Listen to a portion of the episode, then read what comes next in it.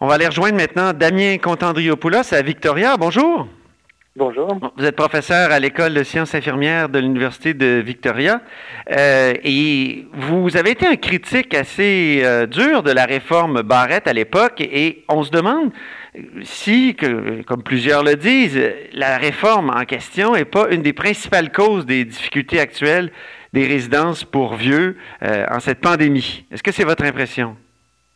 C'est euh, juste en partie mon impression. La réforme, euh, en ce qui concerne l'hébergement des personnes âgées, la réforme Barrette n'a pas tant que ça modifié les choses. Ce qu'il y a eu, c'est des mesures d'austérité, des coupes et des institutions qui ont dû trouver les fonds quelque part. Souvent, les fonds, ils ont été trouvés dans les secteurs, c'est généralement pas à l'urgence, dans les secteurs comme l'hébergement qui ont été pas mal touchés. Mais euh, là-dessus, la réforme Barrette n'est pas différente de ce qui a été fait au Québec depuis 20 ou 30 ans. Essentiellement, ce qu'on a essayé de faire, c'est essayer de trouver le moyen par lequel on peut héberger les gens pour le moins d'argent possible. Ah oui. Il y a des CHSLD qui sont euh, des institutions bien financées avec du personnel relativement stable, euh, mais il y a aussi beaucoup de modèles dans lesquels les ressources disponibles sont très limitées par personne. Puis ce qu'on voit, c'est des institutions où dans le meilleur des cas, quand il n'y a pas d'épidémie, quand c'est pas la grippe, puis encore moins quand c'est pas la pandémie, ça va, mais tout juste. Et euh, mais quand on met ces institutions-là sous pression, parce que tout d'un coup, elles doivent gérer des choses beaucoup plus graves, ben, c'est des institutions qui sont incapables de faire face euh, aux besoins. Mm-hmm. Le cas du Québec là-dessus, euh, c'est une illustration assez dramatique du fait que l'hébergement des personnes âgées, les choix qui ont été faits, pas juste par Barrett, mais les choix qui ont été faits depuis 20 ou 30 ans, euh, étaient probablement pas les choix les plus judicieux. Qu'est-ce qui aurait été plus judicieux, selon vous? Oui, il y a toute une série de choses. Mais depuis très longtemps, tout le monde dans le milieu dit euh, attention euh, au modèle partenariat privé-public. Donc, il y a trois sortes de CHSLD au Québec. Il y a des CHSLD publics, des CHSLD qu'on appelle privés conventionnés. Ils marchent avec les mêmes, frais pour l'usager que le public, mais en fait, c'est des entreprises privées à but lucratif généralement il y a du privé-privé où euh, les usagers payent le plein prix, puis euh, euh, les, c'est encore à but lucratif. Ça fait longtemps qu'on dit attention au modèle privé conventionné, par exemple, parce qu'il y a un incitatif pour le propriétaire à couper les coins ronds. C'est ça.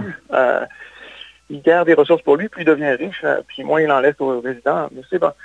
Ces résidences-là, on savait depuis longtemps que les personnels étaient des moins bonnes conditions de travail, moins bien formés, euh, moins de personnel qualifié pour le contrôle des infections. Puis là, ben, comme de fait, euh, c'est des milieux qui sont particulièrement touchés. Donc ça, c'est un exemple. Euh, l'autre exemple, c'est on, on a coupé des lits de CHSLD depuis des années au Québec. Mm-hmm. les cas qui s'y retrouvent sont des cas extrêmement lourds, mais on n'a pas rajouté de ressources. Ce qui fait que souvent, les ressources sont tout juste suffisantes pour faire face aux besoins quotidiens des gens qui sont hébergés dans les CHSLD. Mm-hmm.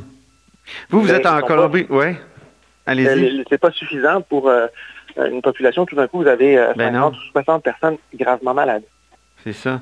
Vous êtes en Colombie-Britannique. Euh, comment on peut contraster justement la, situation de la pandémie en Colombie-Britannique et au Québec? Il semble que la Colombie-Britannique s'en tire beaucoup mieux. Puis ensuite, ben, j'aimerais vous poser pour les personnes âgées, est-ce qu'il y a aussi un contraste aussi grand? Alors, euh, la Colombie-Britannique s'en tire mieux. Pour l'instant, tous les chiffres indiquent que euh, l'épidémie est moins forte ici. Le pourquoi, honnêtement, c'est de la futurologie. Là. Il y a du monde ici qui se pète les bretelles en disant le système, c'est le meilleur au monde, pour ça qu'on s'en tire bien.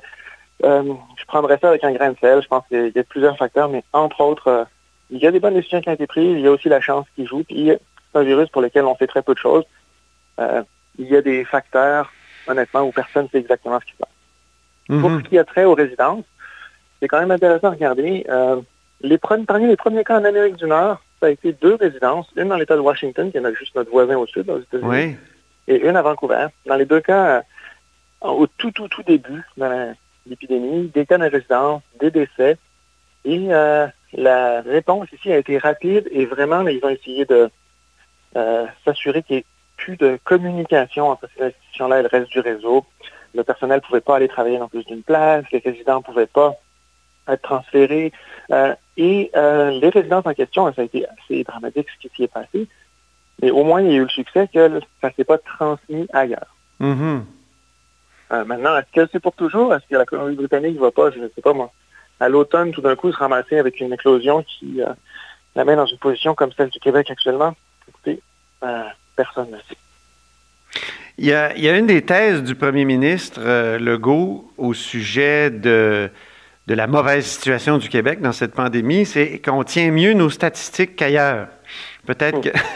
il l'a dit, là, c'est vraiment ça qu'il a dit. Ah Mais pour ce qui est des données dans le domaine de la santé, vous avez été un critique, vous avez dit il y a des efforts même délibérés qui ont été déployés pour que les données administratives soient à peu près pas accessibles. Euh, comment on réconcilie la, la, thèse du premier ministre et ce que vous dites? Bon, euh, l'indicateur qui est critiqué là, puis c'est vrai à l'échelle mondiale, c'est le nombre de cas détectés, là, donc les gens qui ont un test par euh, population. Parce que ça, c'est entièrement dépendant du nombre de tests qu'on fait. Le Québec fait beaucoup plus de tests que la Colombie-Britannique, donc est-ce que ça se pourrait qu'il y ait en fait beaucoup de cas, mais on ne les voit pas? Euh, par contre, c'est un indicateur qui euh, peut être validé par deux autres, qui sont le nombre de personnes qui sont à l'hôpital pour un diagnostic de COVID ou le nombre de personnes qui sont aux soins intensifs ou le nombre de décès. Puis ces affaires-là, tous les pays dans le monde, euh, c'est des données qui sont très objectives. La personne, elle est à l'hôpital ou bien pas à l'hôpital. Oui, c'est ça. Ou elle est morte. Et euh, les données entre Québec et la britannique ou Québec et les autres provinces suggèrent que euh, le nombre de décès, le nombre d'hospitalisations au Québec sont cohérents avec le nombre de cas. Je pense pas que ce soit une question de données. Je pense qu'effectivement, le Québec actuellement se retrouve vraiment avec une épidémie plus forte que dans d'autres provinces. Et encore une fois, euh, la cause, on peut faire toutes sortes de pronostics. Personnellement, j'ai l'impression que la façon dont le système de santé est organisé au Québec, puis un certain nombre de décisions qui ont été prises au début de l'épidémie, ont probablement joué un, rôle. Est-ce que j'ai raison? C'est comme n'importe quel expert qui va se prononcer là-dessus, on fait de la on fait des pronostics. Mais au jour d'aujourd'hui, personne ne peut dire avec certitude, haha, voilà la raison. Ah oui, c'est ça qui est, Ça va être, ça va être finalement dans le post-mortem qu'on va pouvoir euh, comprendre. J'imagine que pour des chercheurs comme vous, ça va être un beau sujet. Euh, il va y avoir des décennies d'analyse de ce qui a été fait et ce qui n'a pas été fait euh, dans la situation du COVID. Puis de comparaison, on regarde par exemple des pays comme la Suède. La Suède a décidé de, en gros, presque laisser aller l'infection. Oui. Très peu de restrictions, les écoles sont ouvertes, les restaurants aussi. pas d'interdiction de sortir de chez soi. Et si on regarde euh, les décès par million ou euh, les cas euh, qui ont été trouvés, la Suède et le Québec sont presque sur la même trajectoire. Mais oui. Alors, ça pose des questions à se dire, est-ce que finalement les mesures qu'on prend, parfois de limitation des libertés individuelles, c'est à la lumière de la science qu'on a actuellement, c'est des mesures qui ont dû, qui se tiennent. C'est pas absurde, c'est probablement ce qu'il faut faire. Mais on regarde, est-ce que ça marche? Et actuellement, il y a des raisons de pirater la tête et se dire, est-ce que peut-être, dans le cas de ce virus-là, il y a des éléments de données qu'on ne connaît pas encore et qui font en sorte que ce qu'on pense avoir, devoir faire ne marche pas aussi bien que ce qu'on penserait que ça devrait marcher. C'est ça. Puis en plus, on limite les libertés individuelles ici, puis on n'aura pas l'immunité collective? Ou on va en avoir moins?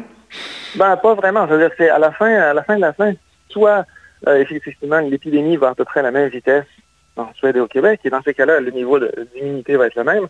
Soit le Québec protège mieux ses citoyens, les gens sont moins malades, puis dans ces cas-là, il y aura moins d'immunité. Mais il y a pas, on ne peut pas avoir le beurre et l'argent du beurre. Non, c'est ça. Les gens tombent malades, puis ben, ils seront plus malades plus tard. Soit les gens tombent pas malades et la vulnérabilité reste tant qu'on n'a pas de vaccin. C'est cette quadrature du cercle-là où on regarde ça, on se dit, ben, on ne peut pas se permettre de laisser les gens tomber malades, mm-hmm. ça ferait trop de morts. mais on ne peut pas se permettre non plus de les laisser sans protection à long terme. Donc, euh, c'est vraiment l'espèce de solution, euh, de problème avec, sans solution auquel tous les gouvernements sont confrontés. Je l'ai dit en, début d'entrevue, je, me souviens de vos débats épiques avec Gaétan Barrette sur sa fameuse réforme, et même avant. Euh, avez-vous dû vous exiler donc en, Colombie-Britannique parce qu'il était ministre de la Santé? Non, en fait, on est parti pour d'autres raisons.